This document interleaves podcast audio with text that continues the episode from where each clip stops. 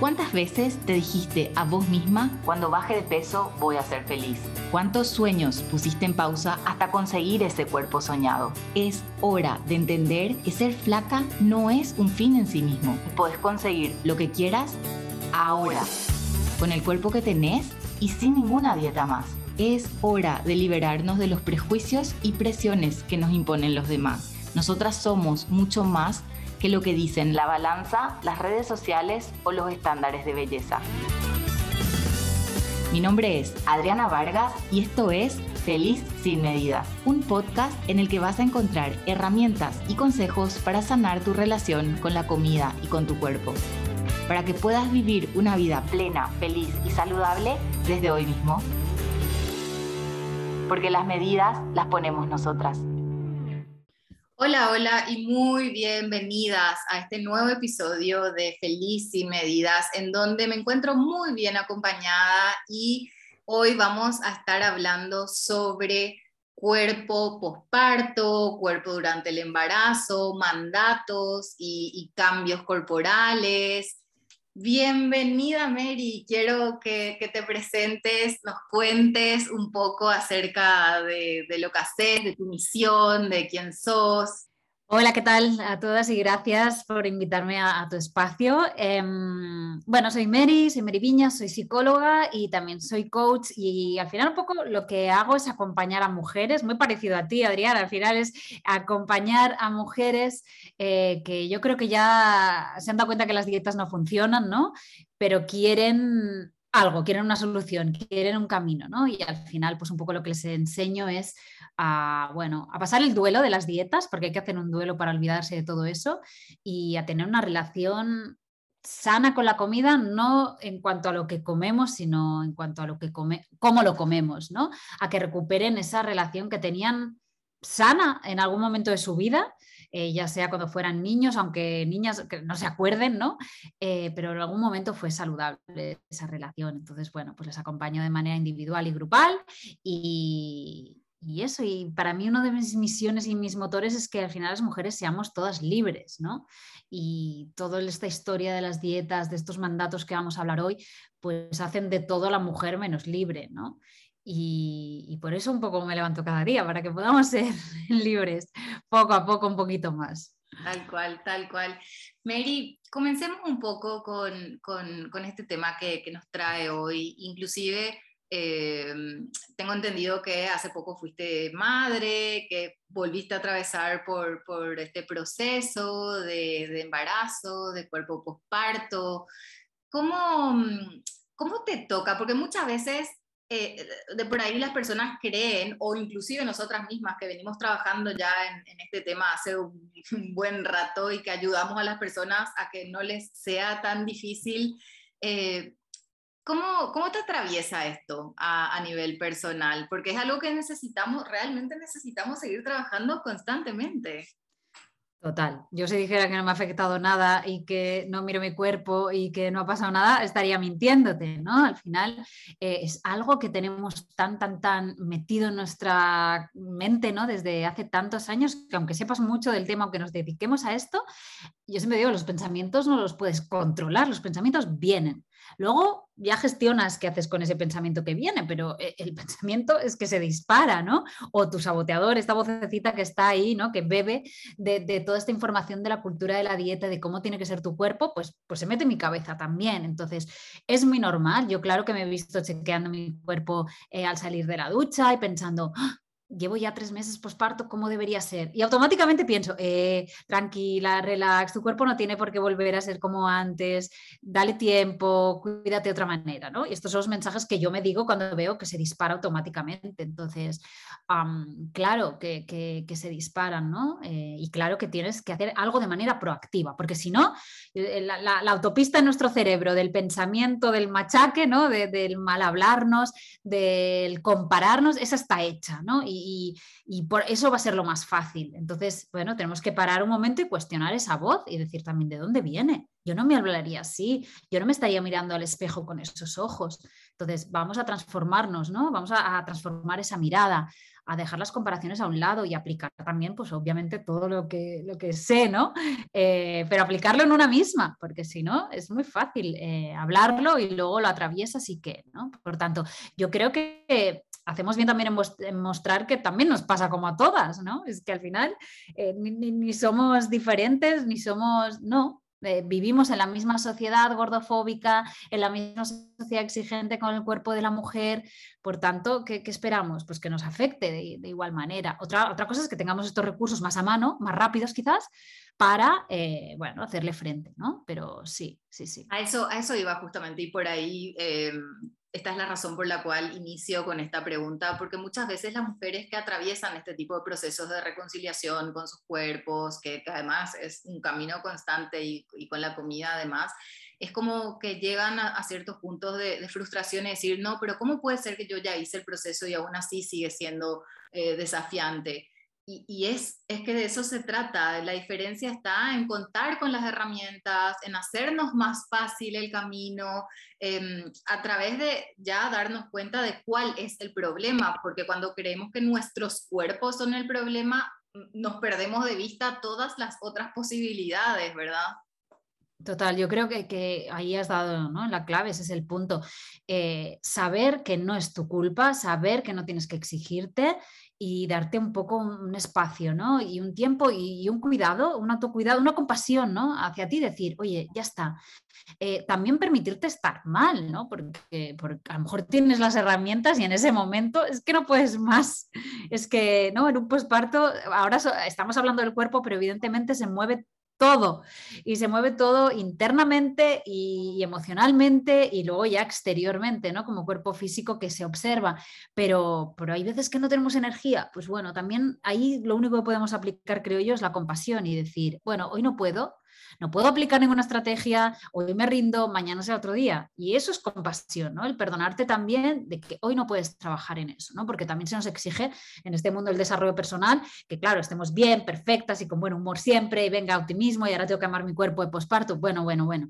A lo mejor no puedes aplicar todas las estrategias. Lo que aquí yo creo que, que os invitamos con, con esta conversación es a que podamos reducir la exigencia con una misma, el castigo, la culpabilidad, la comparación y, oye, si tengo herramientas las puedo ir aplicando, perfecto. Que no las tengo, pide ayuda. Pide ayuda, ¿no? Pero, pero desde eso, esa amabilidad y ese querer cuidarte, no ese querer ser perfecta, ¿no? Y, hablabas un poco del, caos, lo que implican esos meses posteriores, y, al principio decías como, pucha, pero ya han pasado tres meses, mi cuerpo sigue así, viste que se habla como del posparto como, como tres meses, y cuando realmente cada posparto va a durar no solamente a nivel cambios corporales, sino que el posparto como tal. Yo recuerdo, a mí mis pospartos me duraban un año y más, con, todo, con toda la montaña rusa emocional, tema lívido, em, cambios a nivel, qué sé yo, de la regla, el, readaptarme, son un montón de cuestiones que, inciden y, y cómo, cuánto nos afectan ahí los estereotipos, los mandatos y, estas publicidades inclusive que vemos, bueno, ese es un detalle que, que, nos influye. Es decir, bueno, no sé, una madre posparto con su camisón divino, toda peinada, ¿contra qué nos, está, nos estamos comparando? Y, y, cuán injustas somos con nosotras mismas cuando no estamos poniendo un filtro de decir de dónde estoy creyendo lo que estoy creyendo y por qué me estoy exigiendo lo que me estoy exigiendo.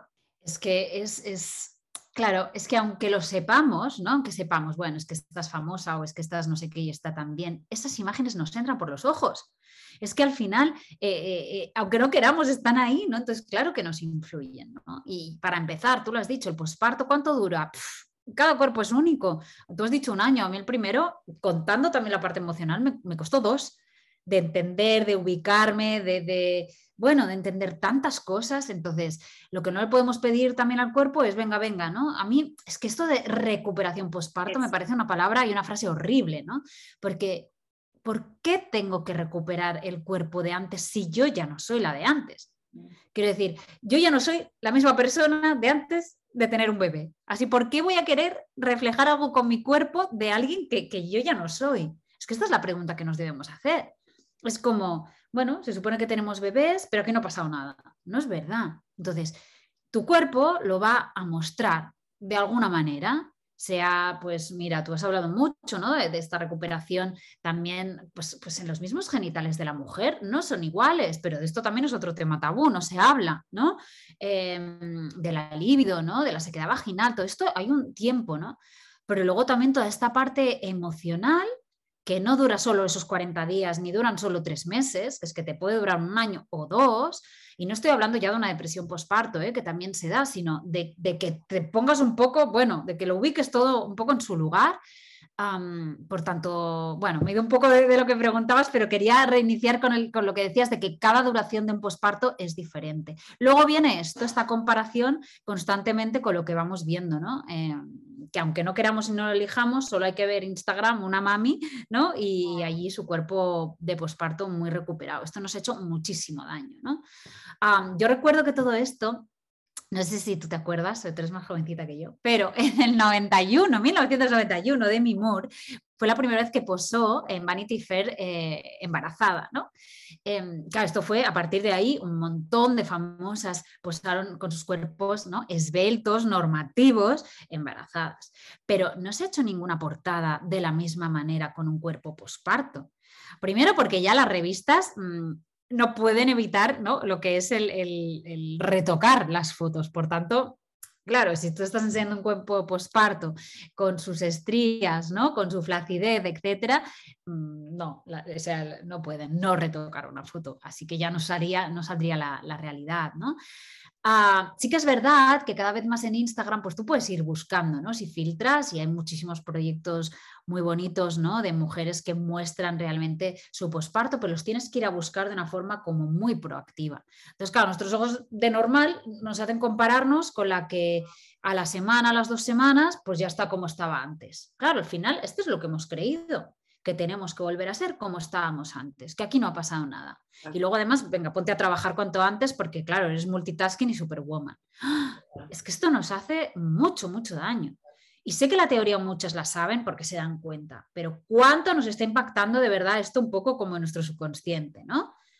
Y ahí está el trabajo este de proactividad del que hablabas. No basta solamente con entender, sino que tenemos que renutrirnos de realidad, de diversidad, de eh, dejar de creer que este es un tema tabú y empezar a hablar con nuestras amigas y empezar a hablar con una tribu de mujeres que eh, sostiene y que dice, sí, a mí también me pasa.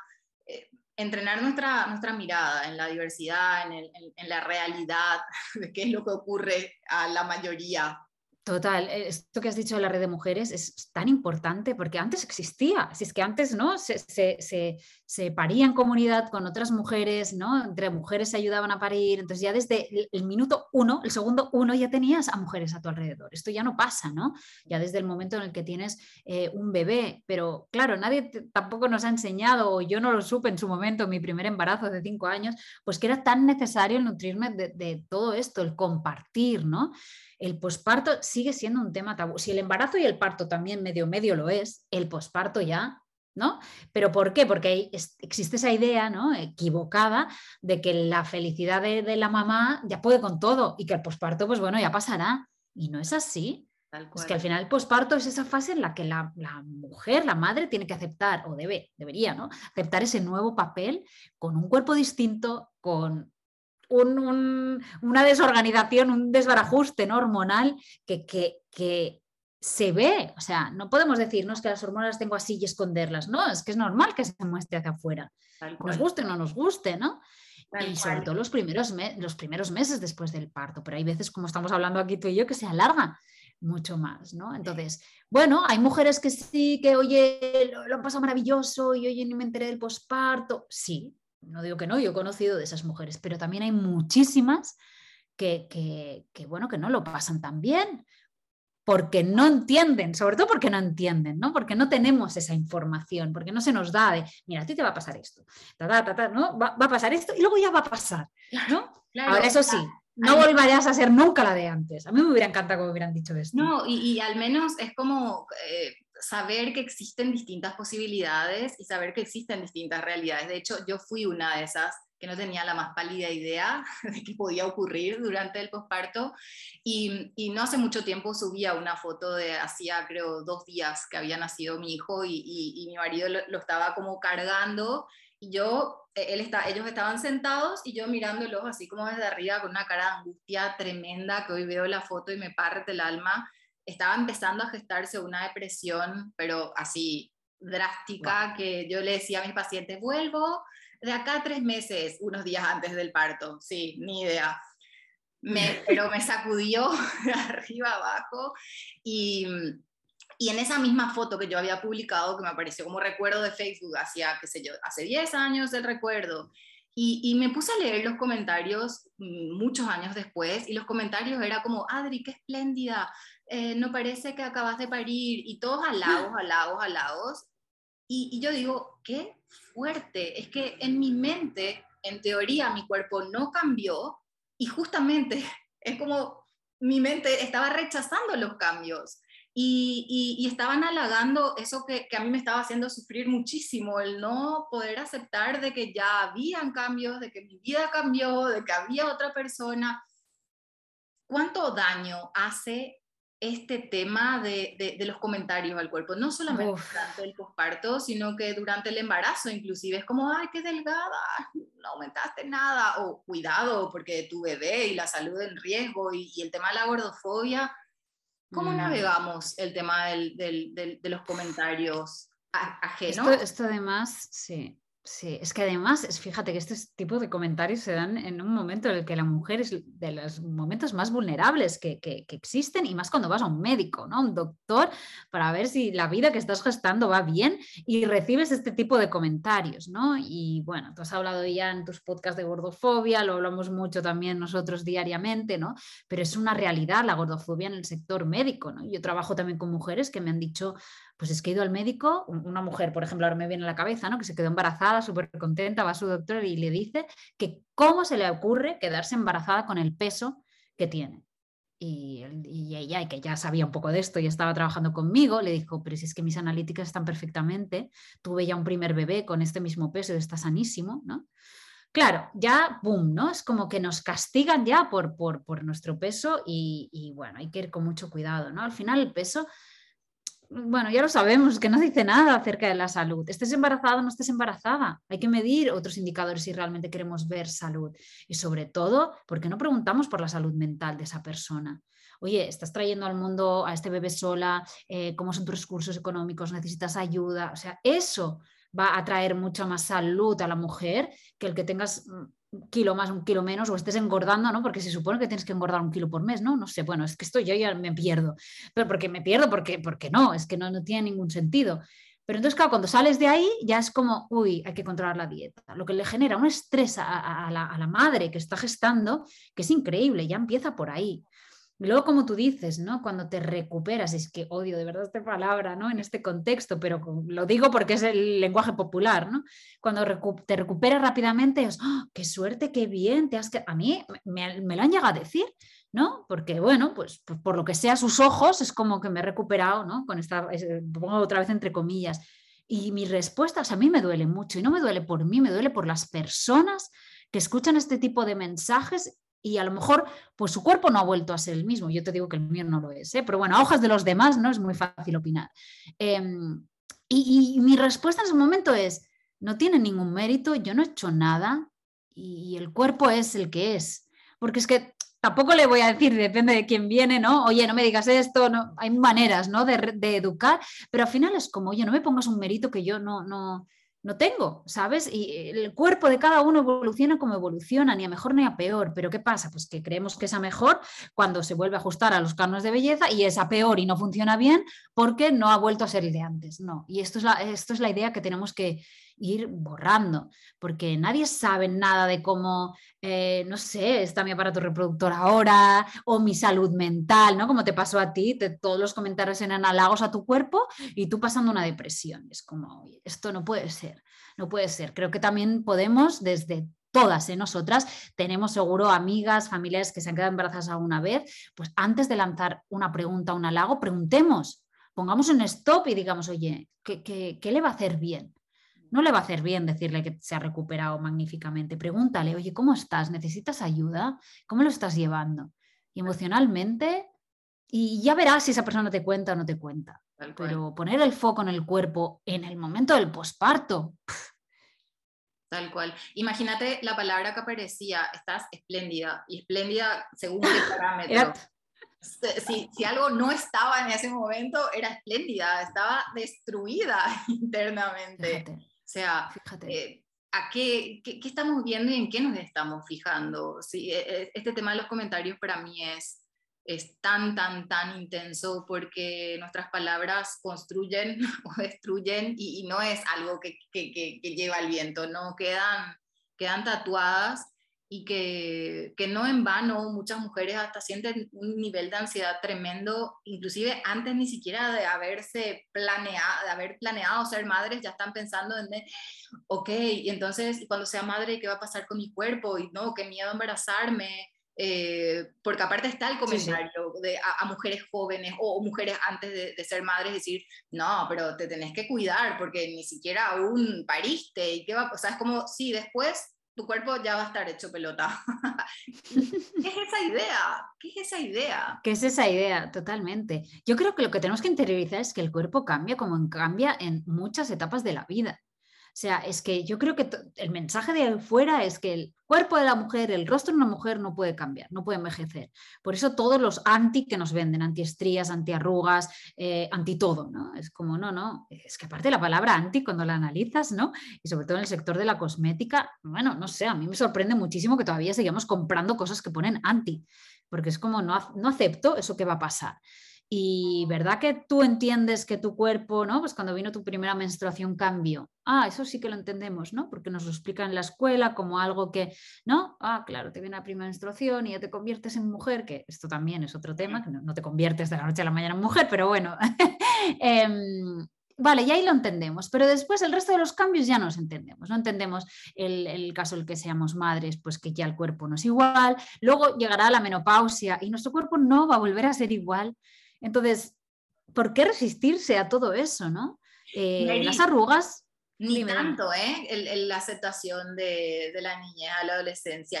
¿Sabes que yo creo que el único cambio que se acepta es del bebé a, niño? Puede ser, puede ser. Porque a partir de ahí es como, eh, la adolescencia es, es, muy complicada. Es dura, es dura, sí que es verdad. Lo que digo de que se acepta es como que se entiende a nivel social que tu cuerpo mm. cambia porque pasa algo, ¿no? En el, cuerpo justamente de la mujer, porque viene la menstruación. Exacto. Obvio, sí, e, Eso se espera, es como que se espera. Entonces está socialmente como aceptado. Otra cosa es que tú lo vivas de una manera de, uy, no me gusta, mis caderas se ensanchan, ya no, ¿no? Esto también también quedas porque no nos lo explican, porque también nos dicen vendrá la, menstruación y crecerán los pechos, pero no te dicen, bueno, es que te va a pasar muchas más cosas. Entonces, como no lo sabemos, ¡pum! otra vez, ¿no? Es como sorpresa. Eh, yo creo que, que, cuanta más información tengamos, mejor. Y con lo de la menopausia, igual. Hay un porcentaje elevadísimo de mujeres en las que vamos a subir de peso en la menopausia. Entonces, ya está, no te resistas, no hagas ninguna dieta para eso. ¿Eso significa que no te cuides? No, ¿no? Porque muchas veces se coge este mensaje de, ah, bueno, pues entonces ya no me cuido, ya no hago nada. No, no, no, no hablamos de eso, al contrario, pero hablamos desde otro tipo de cuidado, no desde la dieta restrictiva para eh, eh, que impida eh, ganar un kilo cuando sabemos que esto no funciona, sino acompañar a tu cuerpo con esos cambios. Entonces, qué bonito es que sepamos acompañar al cuerpo en el, en el embarazo, en el posparto, en la menopausia, o a lo mejor estamos con una enfermedad. yo he tenido pacientes que, que han tenido y tienen cáncer y también acompañan a su cuerpo con esos cambios. Entonces, mm, tenemos que estar preparados para eso, porque yo creo que el daño que más nos hace es pensar que nuestro cuerpo siempre tiene que mantenerse joven, ¿no? Bueno, la anticelulitis también me he dejado, ¿no? Mira, yo ayer cogí a mi bebé, que ahora ya tiene cinco meses, ¿no? Aquello que lo coges desnudita para llevarla a la bañera y que la coges así, ¿no? bueno, claro, no se están viendo, pero la apoyas y se le ve el culete, ¿no? El culito, toda la celulitis que tiene. Y pienso, ¿qué pasa? Esta es la única celulitis que, que, que la gente acepta, pero si es que ya la tienen de bebés y la tenemos toda la vida y es maravillosa. Pues, pues no, anticelulítico también, ¿no? Es, una locura, es una locura. ¿Cuánto más fácil nos haríamos la vida si ya desde el vamos entrenáramos nuestra, nuestra mente como para poder tolerar esos cambios y que formara parte de nuestra norma. Y ahí es donde entra nuestro rol como madres, como educadores, como eh, tías, de cómo moldeamos, cuál, cuáles pueden ser acciones que nos permitan dejar un legado diferente con, con respecto a este tema a esta gente que, que nos ve, a estas personitas que, que aprenden de nuestros ejemplos. Yo creo que una de las cosas es, es por ejemplo, uh, es que mira, ahora me ha venido eh, lo que me pasó y fue en época de pandemia con mi hija, ¿no? Yo salí de la ducha, pues yo me veo desnuda, no hay problema, pero ese día me dijo, mamá, tienes el culo muy grande, ¿no? Y yo en otra época de mi vida hubiera reaccionado como, ah, ¿qué dices? Pues no lo tengo grande, pues, ¿no? Seguro que además lo hubiera como, y en ese momento dije, pues sí, es claro, ella pobrecita, si no ve nadie más desnudo en casa, bueno, más que su padre y su madre, luego ves, lo compara con el suyo. Pues obviamente que el mío es mucho más grande que el suyo, ¿no? Y entonces le dije, pues claro, digo, sí que es más grande, digo, si es que además hay, hay cuerpos y culos y partes del cuerpo de todas las medidas, ¿no? Y me dijo, ah, vale, ¿no? Y ya está. Y se quedó, ya está. Pero ahí, bueno, me sorprendí de cómo yo reaccioné, porque te digo que hace unos años yo no hubiera reaccionado así, porque lo hubiera visto como un ataque. Eh, y yo creo que esto también nos hace nos da que pensar, ¿no? De poder también contestar cuando un niño o una niña nos diga, ¿tienes barriga? Ahora mi, mi, hija, la mayor, me toca mi tripa y me dice, está blandita, ¿y por qué? Y, y ella misma me dice, ¿y volverá a ser como antes? Y yo le dije, no, no va a ser como antes. ¿Por qué? Le digo, porque te he tenido a ti aquí dentro y a tu hermana aquí dentro. Pues este tipo un poco de mensajes, yo no sé si esto es lo más correcto o no, es lo que me sale decir desde el acompañar a mis hijas en algo en que lo vean normal, que mi barriga no va a ser la misma, no va a ser la que tenía antes. Y que ellas, en el momento en el que les toque, si deciden ser madres o tengan algún otro cambio durante su pubertad, noten que el, el cuerpo cambia. Mm. Entonces yo creo que con nuestras acciones, con nuestras palabras, con normalizar ¿no? lo que pasa. Pero yo creo que somos nosotros los adultos los primeros que reaccionamos ante un comentario corporal. Entonces, claro, si a mí alguien me elogia por haberme adelgazado y mi hijo, mi hija, un niño, una niña esto lo oye y lo ve, va a aprender que eso está bien. Por tanto, no me digas lo contrario. Así que el mejor legado que le podemos dejar a, los que las futuras generaciones, sean niños o niñas, es que nosotros nos trabajemos en nuestra reacción a comentarios y en nuestra aceptación, propia aceptación corporal. Si tú aceptas tu cuerpo, es más probable que ellas también lo acepten. Si tú te estás todo el día castigando, machacando, pesándote, midiendo lo que comes, pues que, ¿con qué van a crecer ellas y ellos?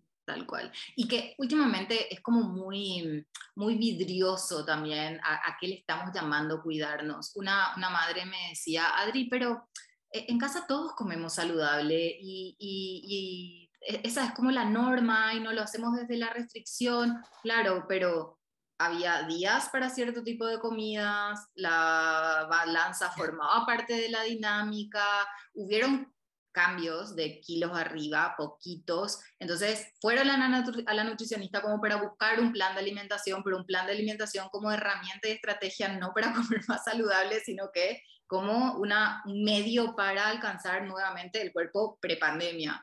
Eh, bueno, todo eso mm. va dejando mensajes. Entonces, las adolescentes es como, ¿qué tiene de malo que me cuide? ¿Qué tiene de malo que me cuide? Si, si estoy Porque nos hemos, Sí, sí, no, porque nos hemos equivocado con esta palabra del que es cuidarnos, ¿no? Todavía tenemos súper arraigado el que cuidarse es estar más delgado. Y ya está, y cuidarse es, pues, ostras, si antes de la pandemia pensaba esto, tengo que volver ahí. Ya, pues que estos dos años de pandemia nos anda muy duro. Eh, sí, también dale tiempo a tu cuerpo todavía todo el mundo, por ejemplo, que trabajaba físicamente, aún no ha vuelto físicamente 100%. Mucha gente está pues, algunos días en casa, algunos de... Por tanto, tu ritmo de vida que llevabas antes no, no, es el de ahora. ¿no? Date tiempo. Entonces, también piensa que es cuidarte para ti.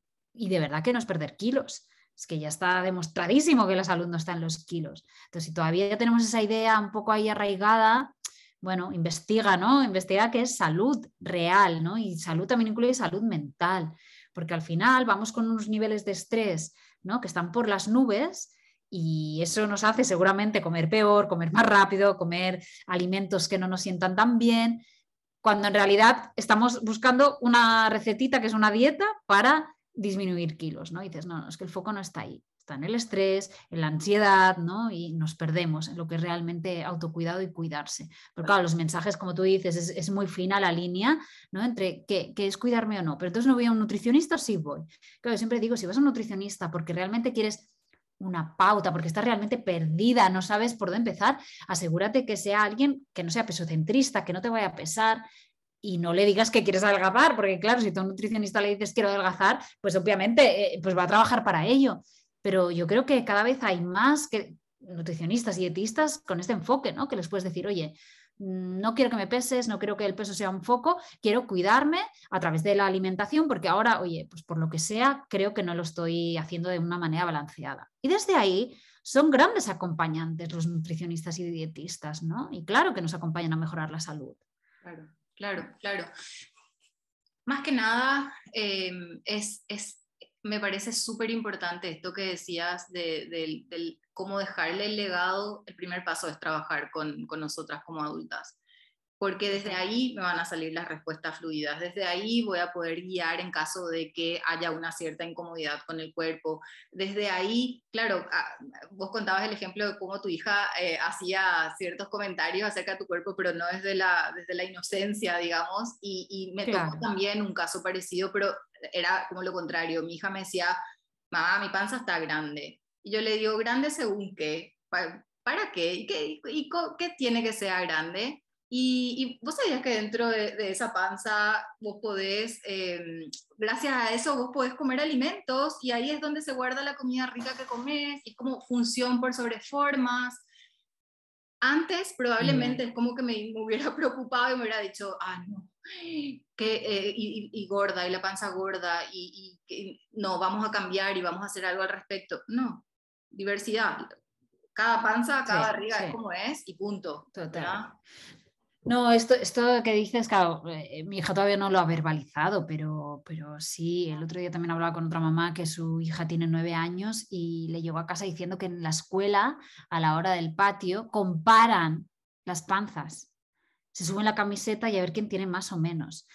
Y, esta persona me decía, mi hija todavía no sabe que con la si come menos, ¿no? Aquello de, ah, si como menos, entonces no tendré, pero es que esto le llegará pronto, este mensaje. Entonces, ¿qué hago, ¿no? Para, para que no entre en este círculo. Entonces, imagínate, ¿no? Ya se comparan desde ahí, quizás a lo mejor desde la inocencia, quizás lo han visto en casa, quizás a saber, ¿no?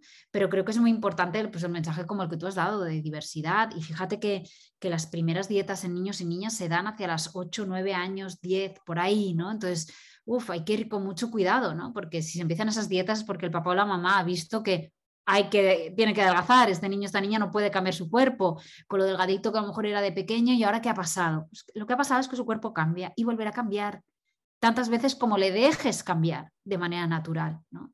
Entonces, sí. No, y que, que el problema a veces cierto, puede ser en la casa, pero estos mensajes recibimos a diario cuando, cuando nuestros hijos están viendo cartelería con cuerpos normativos y abdómenes planos cuando en un dibujito animado están hablando, burlándose del gordo o hablando de, qué sé yo, en los canales de YouTube. Y, una youtuber está hablando de, ah, no, no, hoy ya no como chocolate porque en, en Semana Santa comí mucho. Todos estos comentarios que parecen como muy así inocentes van generando un impacto y van generando una construcción. Entonces es muy importante estar como atentas a, este tipo de, mensajes y de comunicación, porque cuando se vayan al probador y tengan que comprarse ropa interior, ¿cuál es el parámetro que están usando para decir, ah, ok, mi cuerpo es el que está mal, eso es lo que está bien? Es muy dañino. Total, Totalmente, como decimos, los referentes que tenemos pues, pues son de cuerpos normativos, ¿no? Al final, y esa no es la realidad. Entonces, Disney ha hecho, bueno, muchas buenas películas últimamente en inclusión de muchas cosas, pero no quizás en estos temas, ¿no? Eh, todavía no existe la princesa Disney, eh, un cuerpo gordo. Entonces, bueno, pues al final los referentes son los que son. también, yo, yo, no enciendo la televisión para ver noticias, pero todos los presentadores de todos los programas tienen también cuerpos normativos. Entonces, ¿qué es lo que están viendo?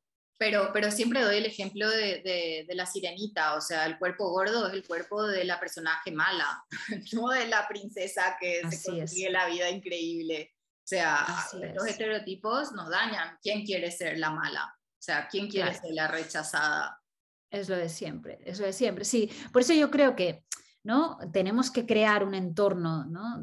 ya desde bien pequeñitos, de esa diversidad corporal, porque luego fuera no lo van a encontrar. Entonces, al menos lo que podamos controlar, entre comillas, ¿no? Pues ofrecerles cuentos, que cada vez hay más, ¿no? Libros de diversidad corporal, que tu mensaje vaya por ahí y sobre todo tu ejemplo. Porque claro, ya le podemos comprar un cuento ¿no? de aceptación corporal, que si la mamá y el papá no se aceptan, ¿no? o se visten siempre de negro. También recuerdo ahora una mujer que me decía, es que mi hija me dice que por qué me he visto siempre de negro, ¿no? Y yo a ella le compro todo de colores. Y le digo, ah, claro. Digo, es que ellos lo saben todo, lo saben todo, ¿no? Entonces, bueno, si, si empezamos, ¿no? Por ello, yo creo que además muchas mujeres, no sé si te pasa a ti, ¿no? Que se acercan eh, para, para trabajar en estos temas, como motor tienen eso, ¿no? El que sus hijos sus hijas, es que no quiero que esto mis hijas y, pues lo, hereden, ¿no? O sufran por esto. Entonces estoy aquí por eso. Bueno, perfecto que tengas ese motivador. Para que tú ahora puedas cambiar y así que tus hijas vean tu, tu mejor versión, porque es la versión que tú tienes ya, sin toda esta industria de la dieta, sin toda esta gordofobia ¿no? que, nos, que nos han metido en la cabeza y que, y que hemos nacido con ella de alguna manera. O sea, que qué bien que sea tu motor. Mm. y cuánto camino nos queda. Pero bueno, eh, gracias eh, a, estos espacios, a, este trabajo activo de, redes sociales y toda la información que antes probablemente había muchísima menos, es, lo que nos va haciendo mucho más fácil el trabajo de cuestionar todo lo aprendido, que al fin y al cabo me parece que ese es el primer paso, empezar a cuestionar eh, y, cuánta coherencia y cómo me siento con, con, las creencias que tengo hoy, qué puedo hacer para cambiar. Eh, es, es, lo más, es lo más poderoso esto, ¿no? El que seas capaz de cuestionarte todo. O sea, el día que tú seas capaz de decir, oye, este mensaje forma parte de la cultura de la dieta o no. Ayer me encantó porque una chica estaba leyendo un libro sobre alimentación consciente, pero dentro le ponían los gramos que debía comer de no sé ah. qué, de no sé cuánto que el mindful eating adelgazaba. Y, yo, y ella me hizo las fotos y me dijo, mira, Mary, es que a mí ahora esto allí ya, ya no, me, no me encaja. A mí me chirría esto. digo, perfecto, porque estás analizando tú misma si esto es cultura de dieta o no. Entonces tenemos que ponernos esas eh, otras lentes y verlo todo con, diferente, ¿no? Y decir, oye, esta creencia me sirve hoy día o no. Entonces, que tú seas tu propio análisis, que hagas tu propio análisis. No hay nada ahí fuera bueno o malo, es que lo tienes que ver tú con el día a día, ¿no? Y, desgranar lo que es realmente bueno para ti y lo que es bueno para la industria de la dieta. Así mismo, así mismo. Bueno, Mary, em, un placer un placer. Encantado. Este espacio, este tiempo compartido. Muchísimas gracias. Gracias a ti por, nada, por invitarme, por hablar de este tema que de verdad, bueno, queda mucho, como hemos dicho, pero poquito a poco con espacios como el tuyo, pues eso, esperemos que llegue a muchas mujeres que estén atravesando pues esta época ¿no? de embarazo, posparto, de la vida en general y que para que puedan sentirse un poquito más libres. Así que gracias. Y, que, inclusive antes, ¿verdad? O sea, ¿cuánto nos hubiera sí, antes de haber exacto. Antes de que pase. Tal cual. Hubiera sido un poco más sencillo, creo. Así que esto pues es antes o después o durante, no importa. Exacto, para todas. Un besito, gracias. Gracias por escuchar Feliz sin medidas. Compartí este episodio con más mujeres que quieren tomar las riendas de su vida y liberarse de la cultura de la dieta, para que sepan que hay un camino alternativo de libertad, conexión y disfrute. Te espero en mi cuenta de Instagram arroba joyfulnutrición. Hasta la próxima.